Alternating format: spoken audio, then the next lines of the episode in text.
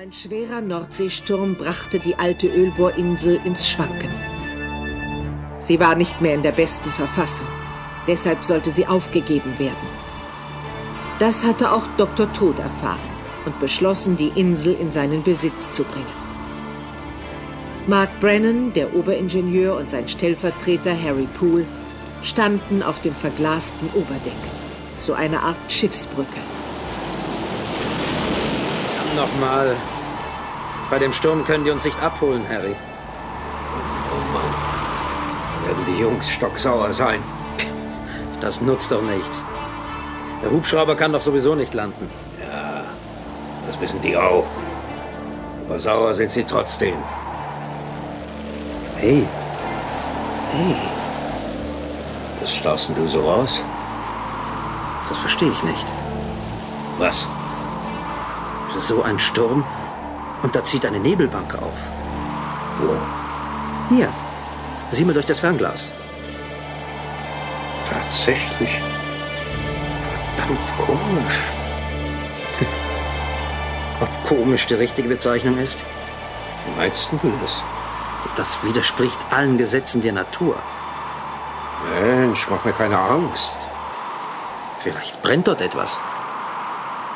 Ein Schiff. Nee, nee, nee, nee. Das ist eine Nebelwand. Und die kommt näher. Und zwar verdammt schön schnell, du. Ja, jetzt sieht man's mit bloßem Auge. Mensch, du. Die geht gar nicht runter. Runter? Naja, bis aufs Wasser. Kannst du dir das erklären? Du, soll ich äh, vielleicht die Männer alarmieren? Hm, Nein, vorläufig nicht. Äh, ich gehe mal raus. Hm. Vielleicht riecht man was. Halt dich fest, damit du nicht weggeblasen wirst. Okay.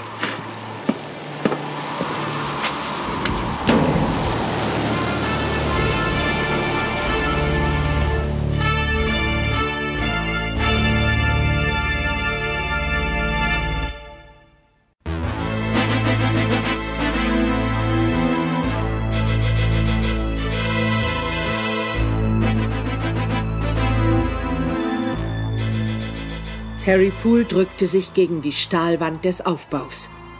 Rasend schnell kam die Nebelwand heran.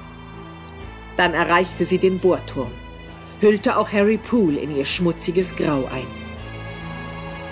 Ein wahnsinniges Brennen ging von den Stellen aus, wo der Nebel die ungeschützte Haut traf. Harry rannte los. Er musste Mark warnen, denn das war kein gewöhnlicher Nebel.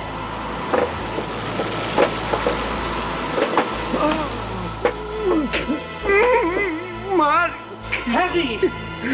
Mark! Was ist mit dir? Mark! Hilf mir! Der Nebel! Er zerfrisst mich! Aber das sah Mark Brennan selbst. Die Haut löste sich vom Gesicht seines Mitarbeiters. Die Kleider fielen vom Nebel zerfressen zu Boden. Dann rollte Harrys Totenschädel vor Marks Füße.